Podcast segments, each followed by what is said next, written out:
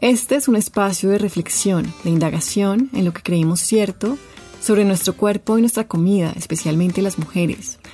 La verdad, cómo nos sentimos con nuestro cuerpo, con nuestro plato, son aspectos de vivir muy grandes.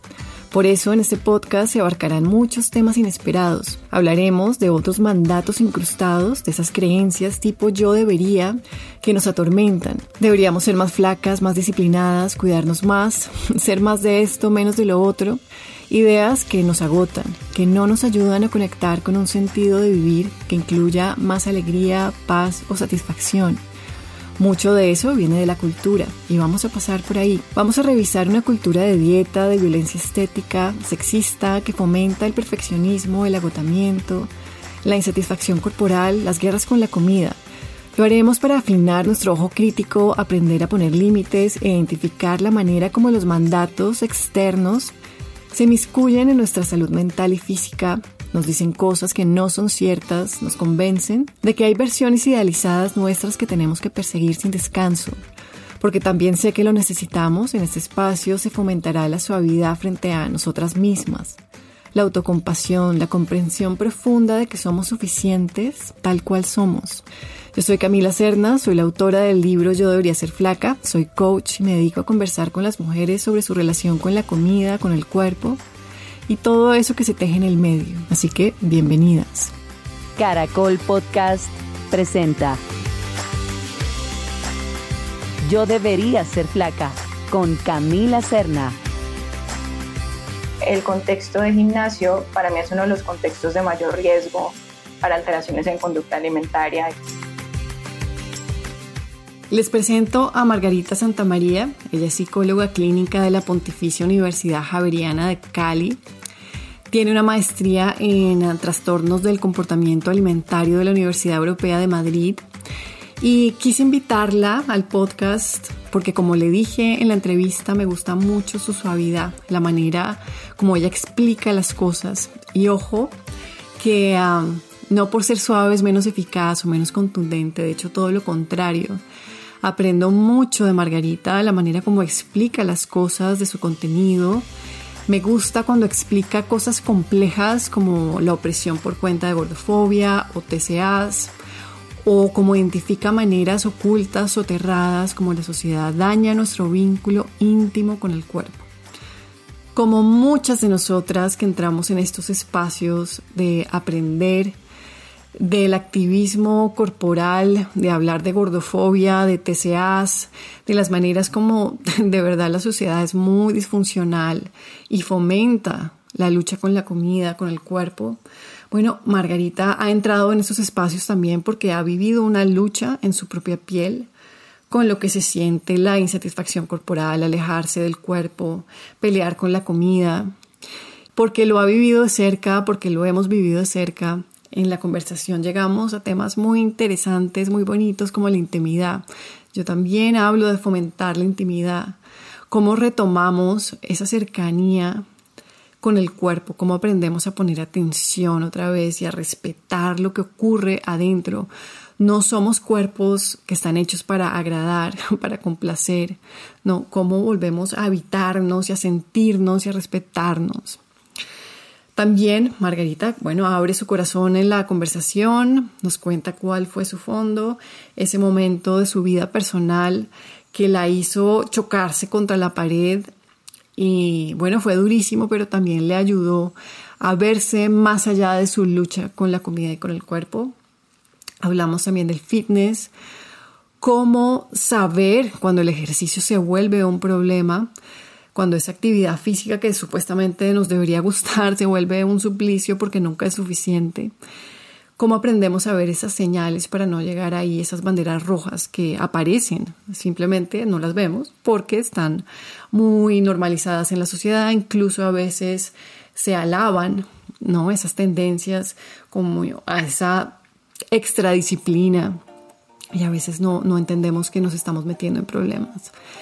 Entonces, bueno, para mayor claridad, para entender un poquito más de estos temas y seguir aprendiendo y escuchando, los y las dejo con Margarita Santamaría. Hola Margarita, ¿cómo estás? Buenos días, qué rico tenerte en el podcast. Hola Camila, qué rico estar aquí. Muchas gracias por la invitación. Encantada de compartir contigo este espacio. Sí, yo, yo, como te estaba diciendo ahorita, soy muy feliz de tener un podcast y tener la oportunidad de conversar con personas que, que quiero conocer, que, que me gustaría que me contaran un poco más en detalle cómo es su vida, su trabajo, sobre todo en relación a estos temas del cuerpo y la comida. Y pues bueno, para empezar, me gustaría que nos contaras un poquito de ti. Y no solo de tu trabajo, sino un poco dónde vives, a qué te dedicas. Bueno, pues yo soy psicóloga, soy psicóloga clínica de la Javeriana de Cali, tengo una maestría en trastornos del comportamiento alimentario, me dedico de lleno a trabajar con pacientes que tienen algún tipo de alteración en relación a su conducta alimentaria. Y un poco de mí, pues soy caleñísima, así me, así me nombro. Eh, soy más caleña que el pan de bono, lo podríamos decir así. Y, y, bueno, vivo con mi mamá, mi perrita, quienes me siguen en redes sociales la conocen, es una terranova que llama bastante la atención. Y, y bueno, pues como dentro de mis hobbies está cantar, me gusta muchísimo. Es algo que, que hago con frecuencia. Antes participé pues en varios espacios de canto y bueno, ya con el tema del trabajo, la carrera y demás, pues ha sido un, un espacio que solo ha quedado de hobby. Ay, pero rico, qué delicia cantar. Delicioso. Y bueno, entonces, calenísima, buenísimo. Eh, y estás radicada en Cali. Entonces, trabajas ahí. Como me gustaría aprovechar para saber un poco del contexto de Cali en estos temas del cuerpo y la comida. Sí, yo estoy radicada en Cali. Cali es una ciudad donde hay bastante presión social alrededor del cuerpo.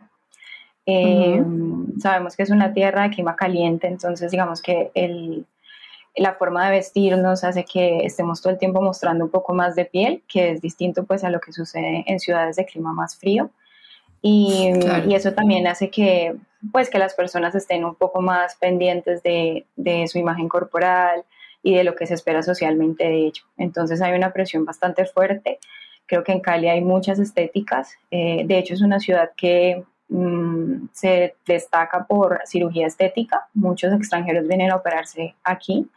Entonces, bueno, pues la presión es bastante alta, la cultura de dieta tiene un, un rol importante pues en, en, la ciudad, incluso en los espacios públicos tú puedes escuchar muchas conversaciones en torno a ello y en espacios familiares también, entonces realmente aquí la, pues como la presión es, es muy, muy, muy fuerte, además que es reconocida como la ciudad deportiva del país y pues eso hace que pues hayan conductas normalizadas, no normales, ¿no? Alrededor de, del, tema deportivo, que ojalá se quedara solo en deportivo, pero pues termina siendo muy ligado a la estética.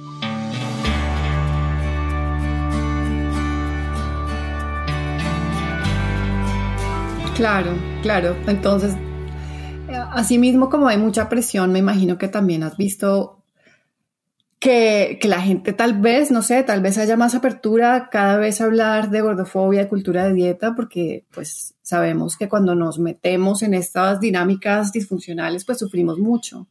¿La gente ya tiene como más apertura a entender lo que está pasando o todavía es algo muy automático y la gente no se lo cuestiona?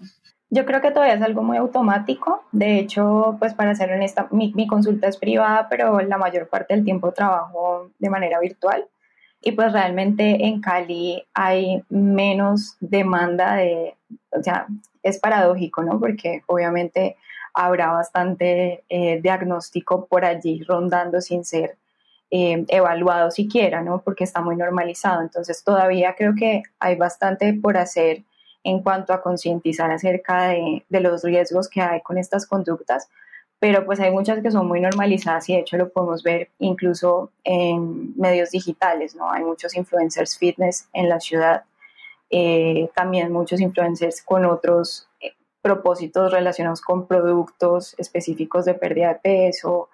Eh, digamos que todavía hay mucha fuerza en torno al privilegio delgado y lo que, pues como que lo que se busca socialmente de de poder cambiar el cuerpo a nivel estético. Entonces creo que todavía hay mucho por hacer en la ciudad y de hecho creo que hay muchas personas que están viviendo mm, situaciones de muchísimo riesgo y muchísimo sufrimiento, como lo decías ahorita, eh, que de pronto no se han percatado de, pues, de esta información aún. Me dan ganas de preguntarte como qué se necesita para despertar, para una ciudad como Cali que está inmersa en esas dinámicas, ¿qué, se necesita? ¿Cuáles crees que son como las fases que viven los lugares para poder lentamente abrir los ojos a lo que pasa? Hmm, yo creo que pues es un gran darse cuenta. Yo pienso que eh, es un pensarse en poder hablar de diversidad corporal, es un pensarse en, ok, puede que haya muchos cuerpos que sí se puedan ver de cierta manera porque así están destinados a ser o así es su genética, pero de pronto hablar de diversidad corporal puede ser una de las, de las fases como más eh, del tema. Creo que de hecho yo lo hago mucho en mis redes sociales y creo que eso ha tomado más apertura eh, de hecho, mis amigos o amigas pues como que se me acercan e incluso revisan su forma de conversar o de relacionarse con su cuerpo y la comida en función de lo que yo comparto en redes porque está tan normalizado que verdad es difícil verlo, ¿sí? Es como, eh, incluso ellos me han dicho como es un gran, es un gran reto no caer en, en, dinámicas sociales que para la ciudad son tan cotidianas, ¿no? Entonces yo creo que hablar de diversidad corporal puede ser una de las primeras fases y posterior a ello revisar los espacios eh, donde se comparten, mm, digamos que lugares deportivos, donde se comparte espacios sociales o de conversación, donde se pueda pues como empezar a evaluar qué riesgos hay en esos lugares, ¿no?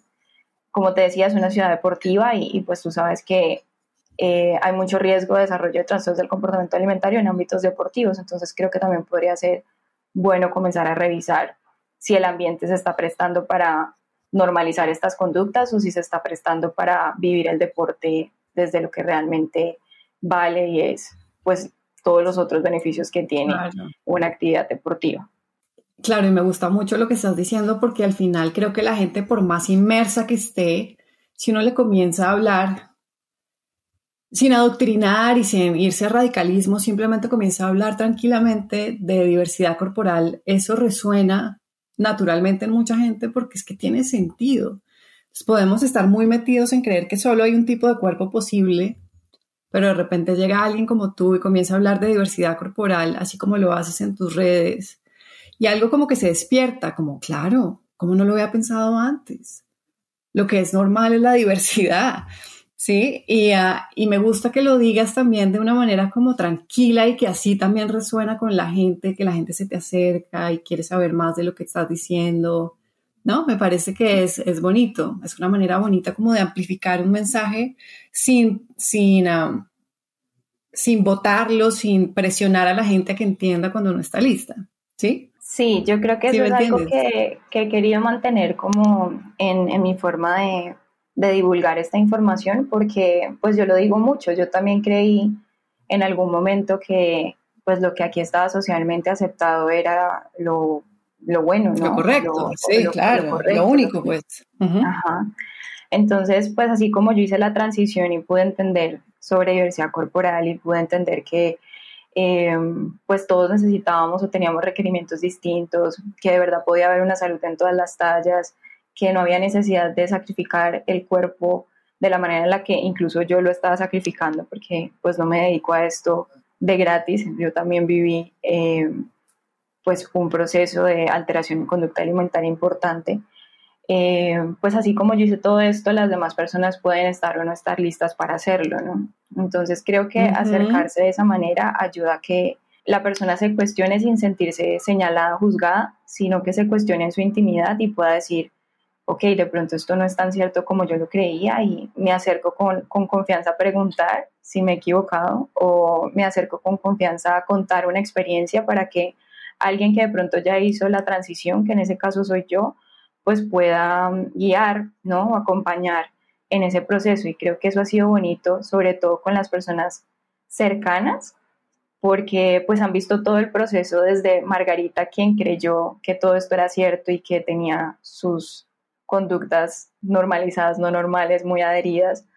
Eh, y ahora la Margarita que hizo la, la transición completa y volcó una información distinta y, y pues es honesta en, en, decir que pues estaba equivocada y que lo que creía cierto pues realmente no estaba siendo tan bueno.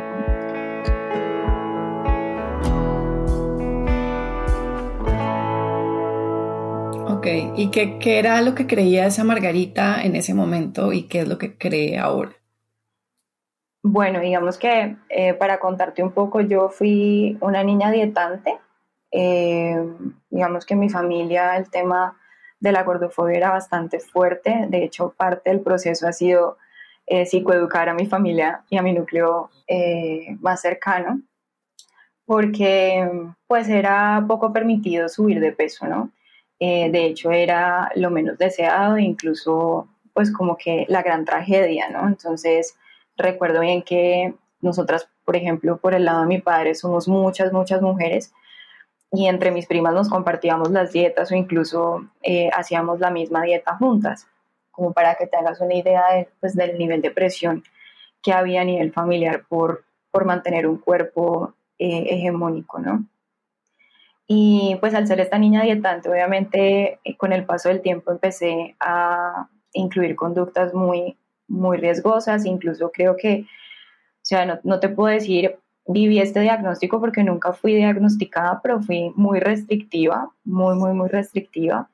Y pues la razón por la que no fui diagnosticada precisamente fue porque mi cuerpo no cambió al de una persona que desde el estereotipo sería restrictiva, ¿sí? O sea, yo estaba viviendo unas conductas restrictivas muy importantes, pero mi cuerpo se mantenía en un peso superior al, al, del, pues, al esperado por el IMC. Entonces, todas estas conductas en realidad eran aplaudidas y apoyadas por personal médico, familiares, amigos, sí, incluso admiradas, ¿no? Como que, uy, Marga es súper juiciosa, es súper tesa, eh, tiene una fuerza de voluntad enorme y pues en realidad yo estaba viviendo un infierno, ¿no? Entonces, claro, yo ¿a qué edad?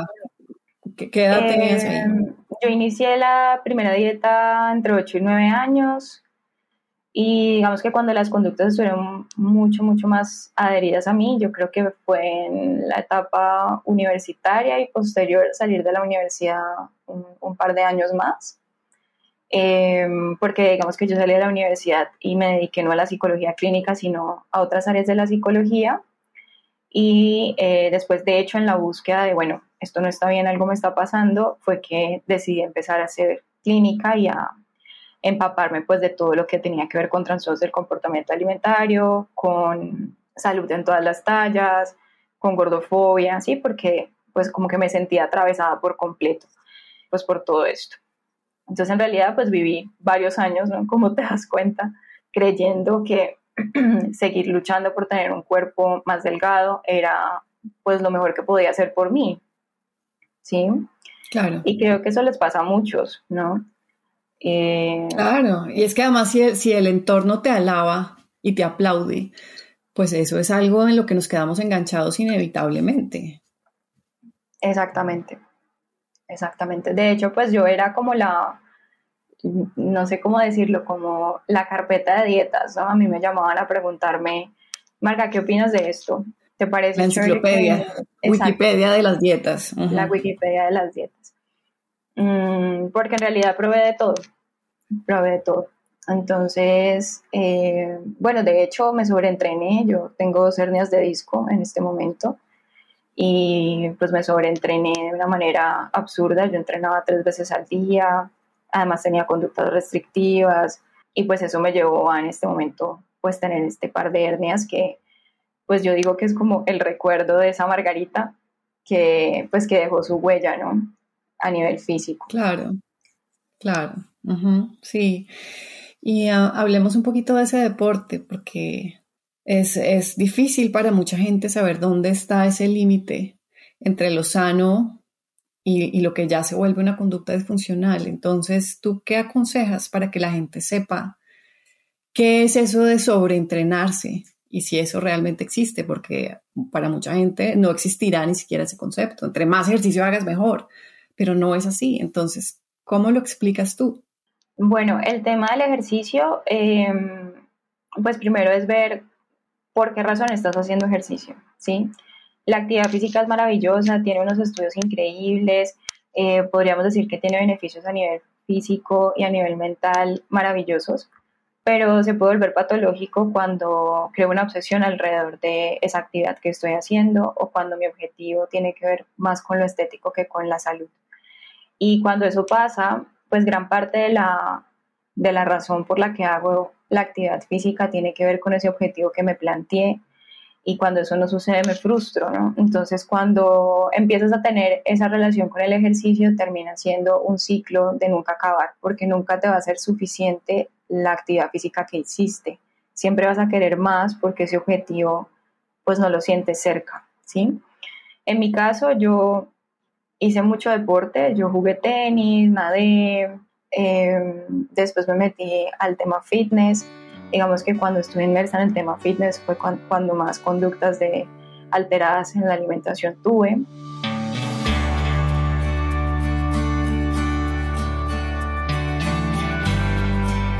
Eh, Espérame un segundo, ¿cómo defines tu tema fitness? ¿Qué quiere decir eso?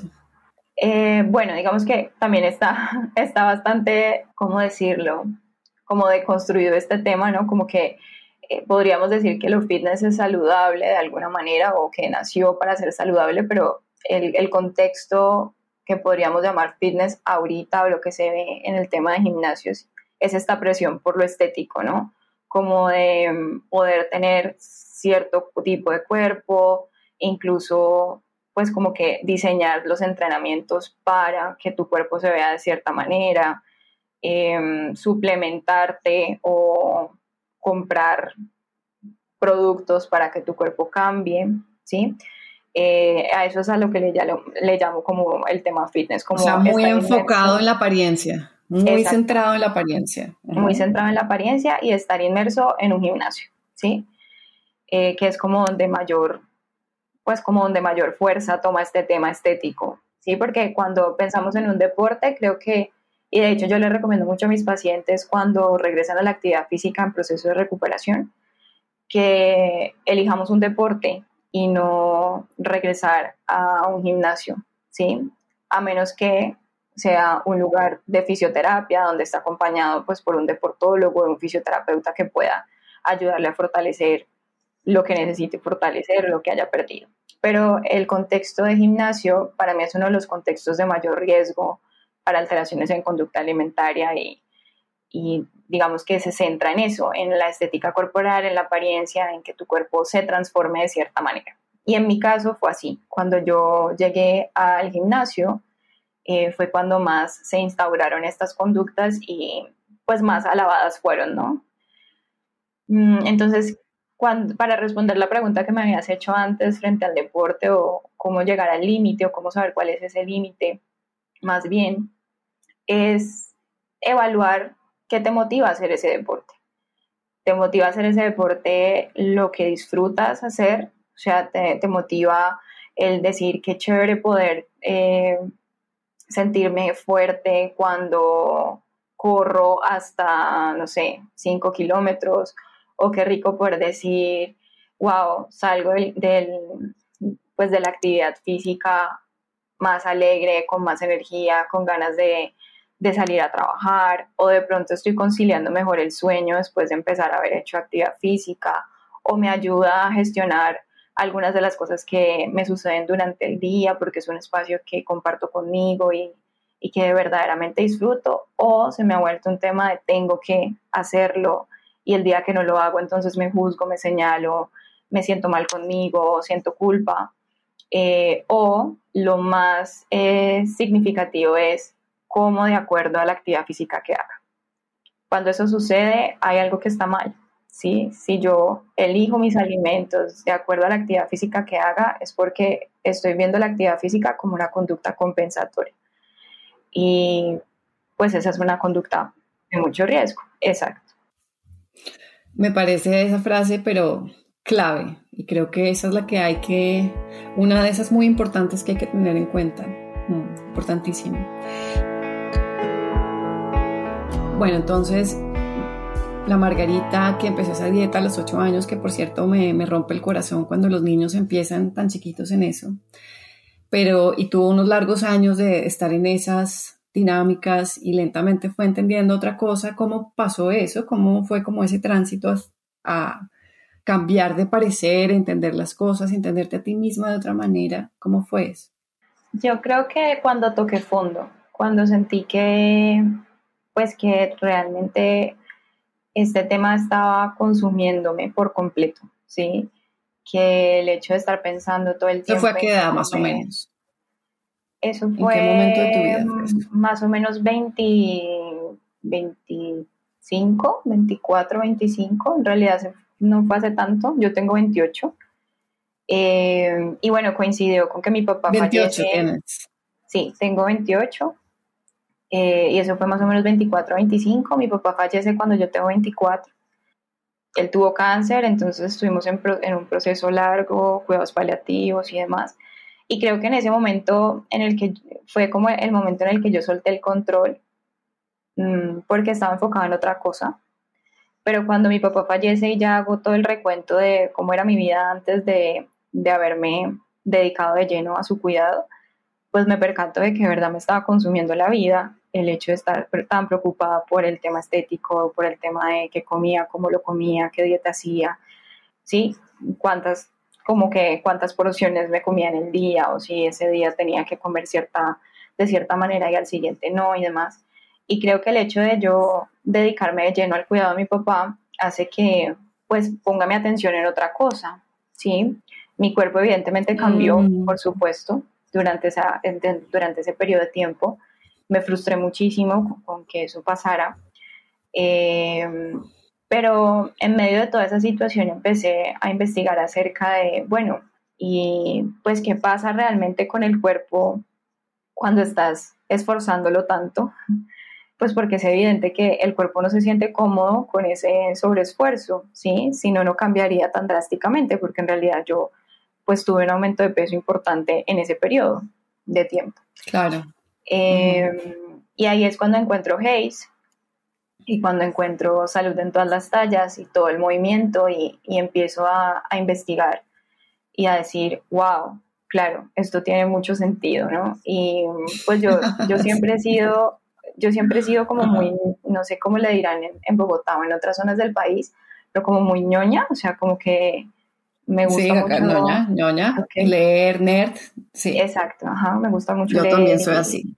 Ajá. investigar, entonces uh -huh. cuando encontré todo este tema, de verdad que leí muchísimo, me empapé muchísimo y, dije, ok, esto de verdad tiene sentido. Obviamente me conflictuaba bastante porque, como te digo, pues yo creía lo contrario y además me sentía inconforme con lo que estaba viendo en el espejo en ese momento porque había subido mucho de peso y además estaba en un proceso de duelo porque mi papá acaba de fallecer y sí, eran como varias cosas juntas, pero creo que ese, ese momento como tan puntual en mi vida hizo que hiciera clic y que dijera, pues no me puedo seguir haciendo daño, ¿sí? Si de verdad quiero wow. avanzar, pues es pensar en mi salud y pensar en que pues no, no puedo seguir así, o sea, no, no puedo seguir centrando mi vida en este tema porque de verdad que ni siquiera me dejaba trabajar, ¿sí? O sea, de hecho recuerdo yo tenía horas para comer, tenía una alarma y estaba en la oficina, en ese momento trabajaba en otra área, en, en organizacional, y estaba en la oficina y sonaba mi alarma y yo podía estar haciendo cualquier cosa que me levantaba a comer sin tener hambre ni nada, me obligaba a comer porque tenía que lograr aumentar la masa muscular que, que en ese momento tenía como propósito, ¿no? Entonces imagínate el nivel de, de estrés en el que vivía, todo el tiempo llena de loncheras, llena de tuppers, eso pues antes de que, de que mi papá entrara en cuidados paliativos.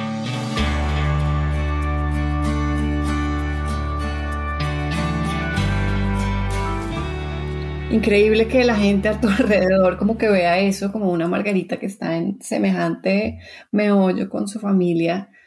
También está calentando el tupper y poniendo la alarma y nadie, nadie diga nada. Es que es una locura, es como la cosa más normalizada del mundo. Y, y lo que dices de tu papá de verdad me llega al, al corazón porque, no sé, me parece muy bonito cuando obviamente en medio del dolor de lo que eso significa y el cuidado de tu papá en ese momento, pero pero también hay un regalo muy grande ahí, ¿no? Como esos momentos trascendentales de pararnos frente a la muerte y ver qué, es real, o sea, qué sí se queda, qué, qué, es de verdad. Y definitivamente esta carrera absurda por la apariencia perfecta se cae, porque no, no es algo que se sostenga, no, no vale la pena, pero eso solo lo vemos en ciertos momentos como ese. Eh, y son unos regalos muy grandes. De hecho, ayer precisamente en, puse en Instagram un reel de una chica que me, pareció súper bonito. Ella eh, pone como una imagen de ella comiéndose un helado y eh, no sé si lo viste y dice como la, la culpa o algo así, pero eso no es tan importante. Después hay como un zoom out de ella a como una especie de imagen como de Google Earth en donde aparece el planeta y después el universo y bueno, súper bonito porque nos damos cuenta de, de que de verdad cuál es el lugar de estas cosas y que de verdad no valen la pena. Entonces, pues bueno, me, me parece muy conmovedor, conmovedor eso que me estás contando de tu padre. Gracias, y cuando, cuando solté el control, porque en realidad, claro, pues yo en ese momento, antes de los cuidados paliativos y demás, como de verdad estaba tan estructurada, por decirlo de algún modo, en ese tema, pues realmente sí estaba, entre comillas, cumpliendo el objetivo que tenía en mi mente, ¿no? Aunque bueno, digamos que en ese momento no tenía idea de que era resistente a la insulina, entonces tampoco, también me sentía un poco frustrada porque como que mi cuerpo en teoría no respondía tan bien a lo que, pues como que me decían que debía responder en, en este tema del gimnasio eh, pero bueno, no sabía que tenía una resistencia a la insulina, así que pues como que obviamente no estaba tratada, ¿no? Pero yo estaba tan estructurada que, y de verdad creía que eso era correcto, que cuando yo suelto el control lo hago sin, sin percatarme de que lo solté, o sea, yo lo hago porque me, de alguna manera me dedico de lleno a mi papá y junto con mi hermana, pues obviamente todo cambia, ¿no? Cambia la conducta alimentaria, cambian los ciclos del sueño, cambia eh, absolutamente todo, porque cuando tú ejerces roles de cuidado, pues de alguna manera, eso no es tan correcto, pero de alguna manera cuando ese, ese paciente es tu familiar, pues tú casi que desplazas algo de tu vida, si no es toda, para estar allí al 100.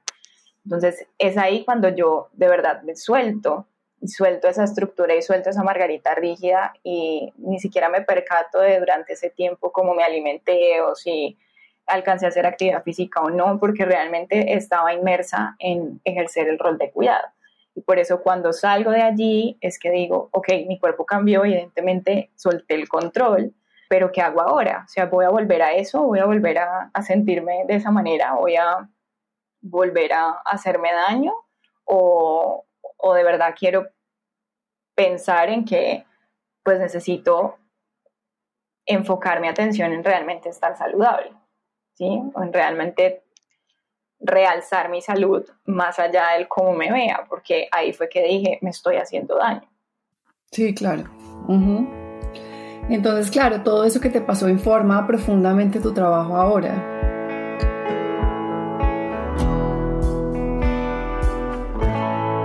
¿Cómo fue ese, digamos, ese cambio, esa nueva información, encontrando a JAES, encontrando a Salud en todas las tallas, toda esta información maravillosa? Que te devoraste? ¿Cómo, ¿Cómo fue eso? ¿Cómo le incorporaste en tu trabajo? ¿Fue, digamos, hubo resistencia de tu parte, de colegas? Mm, bueno, también el tema de, de empaparlo, yo inicialmente lo hice solo para mí. Mm, de hecho, no hablaba del tema con nadie, solo me dedicaba a leer, a leer, a leer, a apuntar, a, a cuestionarme, entonces a buscar otro artículo y a mirar si esto era verdad y a buscar a alguien en redes que me pudiera sacar de la duda y ese tipo de cosas. Y después cuando hice el, pues como el, el clic, dije, si esto me está ayudando a mí, le puede ayudar a muchas otras personas que han vivido lo que yo he vivido. Y ahí fue que dije, pero para hacerlo tengo que pues realmente empaparme del tema, no solamente en forma autónoma, sino con profesionales que me puedan acompañar para poder acompañar a otros y mm, empiezo a hacer la búsqueda de la maestría. Inicialmente empiezo con una especialización en Chile. Esta especialización, digamos que la dejo a la mitad y me quedo con el título del diplomado, porque justo cuando iba a pasar al siguiente semestre, me aceptan en la maestría en la europea y pues por el cambio de horario y pues porque en ese momento tenía que viajar y demás, pues no, no me daban los tiempos para hacer ambos posgrados al mismo tiempo, pues a la vez. Entonces, eh, encuentro allí la maestría. Yo empiezo a divulgar información en redes antes de, hacer mi maestría, antes de hacer la especialización. O sea, yo empiezo como a hacer un proceso de, divulgar información. En ese momento recibo muchos comentarios de parte de mi grupo más cercano, porque de hecho yo empiezo en redes como con, con mi cuenta personal eh, después hago la transición, pero digamos que empiezo como, miremos a ver esto cómo lo reciben las personas, ¿no? Y mm, empiezo a recibir buenos comentarios, ¿sabes? Como que no me lo imaginé. Realmente yo te puedo decir que yo nunca he recibido hate y me siento bendecida por ello. Creo que también es porque intento hablar de la manera más armónica posible, ¿sí? Como que no, no me gusta generar conflictos, sino más bien como sembrar una semillita y que te cuestiones tú, pero sin necesidad de generar pues como la gran discusión. Sí, sí, eso yo siento contigo, ¿sabes? Que yo siento con tu material y con tu contenido que hay como una suavidad que me gusta y que no por ser suave es menos contundente. Es como una semilla, como lo que tú estás diciendo, que no es un golpe, sino que es algo que se deja y que la, persona toma y germina cuando es preciso. Sí, es, otro, es otra manera de abordarlo, que a mí me, gusta, me parece además eficaz. Y qué bonito cuando dices germina cuando, cuando está lista, ¿no? Porque, pues claro, yo, yo puedo creer que la semilla ya está perfecta para ser germinada, pero de pronto le hace falta mm. abono. Claro, sí, para la otra persona, es que, pues es que tú tú no, los otros mundos son tan, hay tanta individualidad que tú botas el mensaje y, germina cuando tiene que germinar en los universos de las otras personas. Uno no controla eso. Exactamente, exactamente.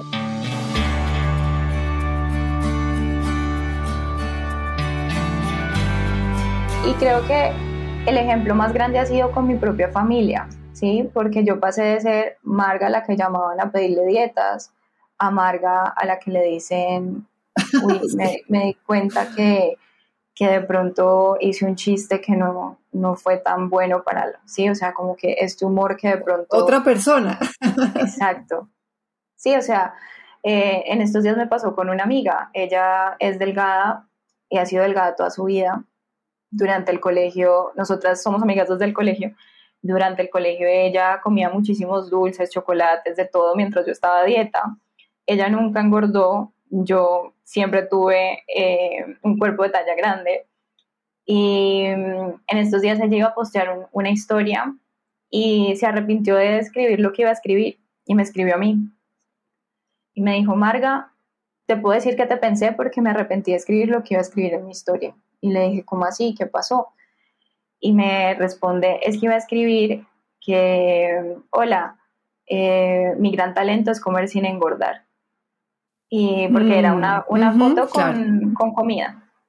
Y entonces, y me dice, pero me acordé de ti y dije, si no es humor para todos, no es humor para nadie.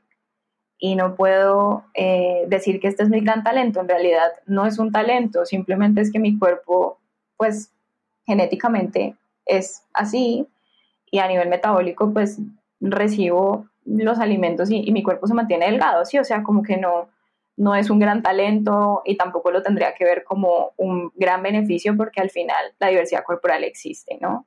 Y para mí eso fue, wow, mm. yo dije, ok, mi mensaje de alguna manera ha llegado a las personas, ¿no? Y, lo que dices tú, como ese cuestionamiento se hace en la intimidad, no, no peleó conmigo, eh, sí, simplemente recibió el mensaje y, y en ese instante en el que iba a subir la historia dijo, no, esto, esto no, no está bien, ¿sí? No es correcto.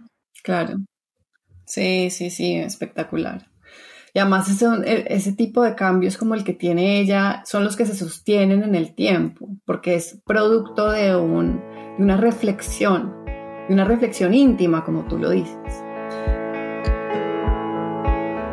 Y bueno, para ir cerrando, Margarita, me gustaría que, no sé, le dejaras como un mensaje a personas que puedan estar oyendo este podcast y que de repente estén en un lugar de lucha con la comida, con su cuerpo, que no estén seguras, si tienen unos límites saludables con el ejercicio, ¿qué tipo de recomendaciones les podrías hacer?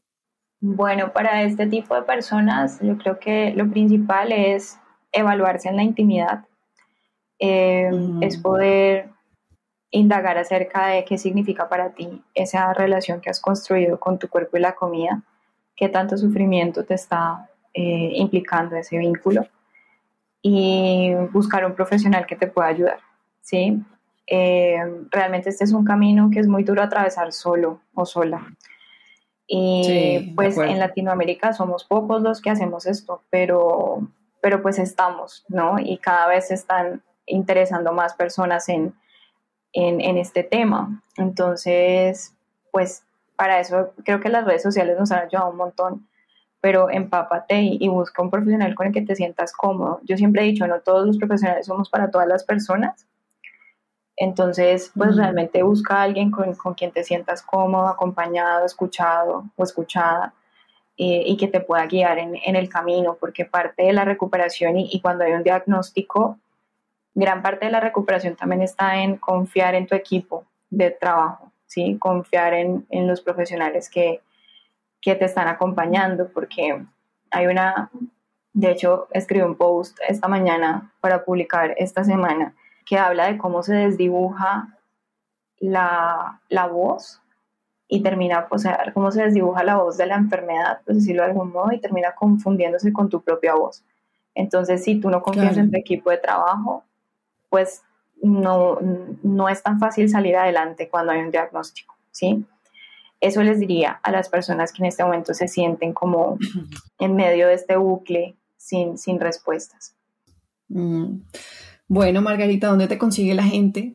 Sí, me pueden encontrar en redes sociales como arroba llenate de ti con Marga y mi página web es www www.llenatedeti.com. Ok. Y bueno, no, me pueden escribir por mensaje directo, yo siempre respondo, me demoro un poquito a veces, pero respondo y estoy a disposición de lo que, de lo que necesiten de verdad. Yo estoy abierta incluso a que profesionales que de pronto apenas están en la búsqueda o apenas están escuchando esto o que llegaron al podcast porque por, por, alguna curiosidad y se encontraron con esta información y quieren discutirlo, bienvenidísimos. Yo estoy completamente abierta a compartir información. Súper. Y digamos, unos libros que tú puedas recomendar para alguien no necesariamente un profesional de la salud. De repente esta persona de la que estábamos hablando ahorita, que está como en lucha, algún, algún libro, recurso, algo que recomiendes. El tuyo. El tuyo, por supuesto, es, es un libro maravilloso. De hecho, creo que es un material que para mí también me hace sentir orgullosa de que colombianos nos estemos involucrando en este tema y, y, estemos hablando tanto de esto. Y creo que tu libro ayuda muchísimo, sobre todo a cuestionarse eh, de la cultura en la que vivimos, ¿sí? Y de lo que nos ha enseñado y, y de cómo, pues, todo esto tiene realmente unas repercusiones importantes pues en la vida cotidiana. Entonces creo que tu libro puede ser ese, ese primer recurso para acercarse al tema, sobre todo porque también lo percibo mm, no tan suave, pero sí, sí como cercano, ¿sí? Creo que, que, que tienes esa característica como de, de que las personas se puedan sentir identificadas con lo que escribes. Sí, no sé si, si lo hiciste con, con esa intención, pero, pero creo que, Así, así escribo y eso yo no sabía, pero con el libro me enteré que eso le gusta a la gente. Y pues tiene todo el sentido, sobre todo con estos temas y con muchos otros de salud mental, que nos sentimos tan solos y tan solas. Pues qué importante es de repente sentirnos que, que no estamos tan locos, tan desquiciados, sino que de repente estamos en una cultura, inmersos en una cultura que hay que cambiar porque es muy tóxica, muy tóxica.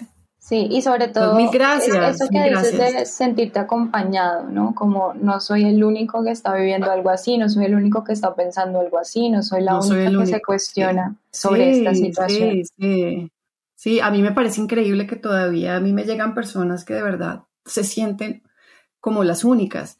Y yo digo, wow, en este momento de redes, con tanto boom que ha habido, con estos temas que inclusive a veces ya se vuelven hasta demasiado una moda y no, no deberían ser una moda ni una tendencia, sino algo mucho más profundo, pero bueno. Estoy de acuerdo. Pero todavía se, también se ha vuelto... Se siguen mucho una moda, eso una no hay nada que hacer. Pero se siguen sintiendo solas y, y a mí me sorprende, me sorprende que de verdad nos encapsulemos de esa manera en nuestras cabezas cuando nos sentimos tan vulnerables, cuando hay problemas de salud mental y nos sigue pasando, nos sigue pasando. Es como, como una soledad muy profunda que se gesta, que es dura. es dura. Sí, sí. Y estos espacios creo que son espacios que también eh, te ayudan a sentirte acompañado y te ayudan a cuestionarte de una manera más íntima, ¿sí? Porque a veces esos cuestionamientos públicos terminan siendo contraproducentes. Yo, yo incluso parte de, como del proceso con mis pacientes es, ok, vamos a dejar de comparar tu proceso con el de los demás, porque como, como dices tú, como esto se ha vuelto una moda, como hay tanta información en redes, información buena, información no tan buena, información eh, muy radical, información un poco más eh, cercana, sí, o sea, hay como muchas formas de divulgar que termina por abrumar sobre todo a pacientes que están en, justo en el proceso de recuperación.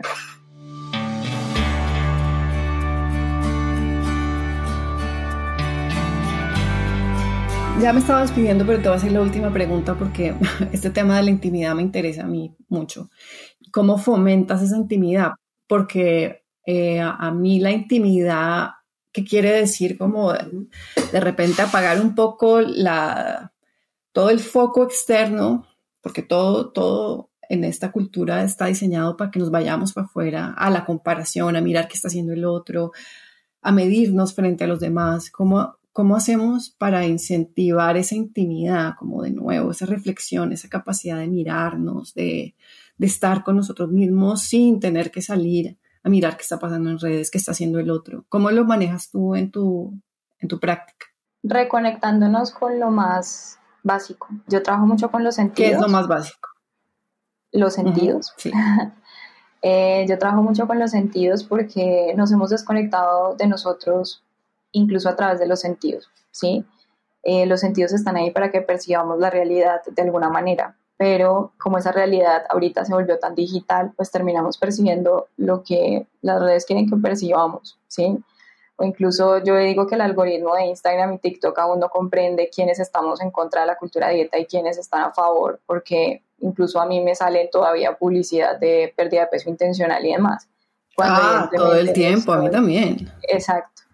Y, pues eso hace que estemos todo el tiempo que nuestros pacientes o, las personas que, están interesadas en este tema o, que acompañamos, pues se sientan totalmente confundidas, ¿no? O sea, mientras estoy en, una, en un proceso de, trabajo personal, eh, en psicoterapia, donde estoy aprendiendo esto, esto y esto, mm, me voy y abro mi celular y me llega una gran información que está en contra de todo lo que en consulta he logrado abordar.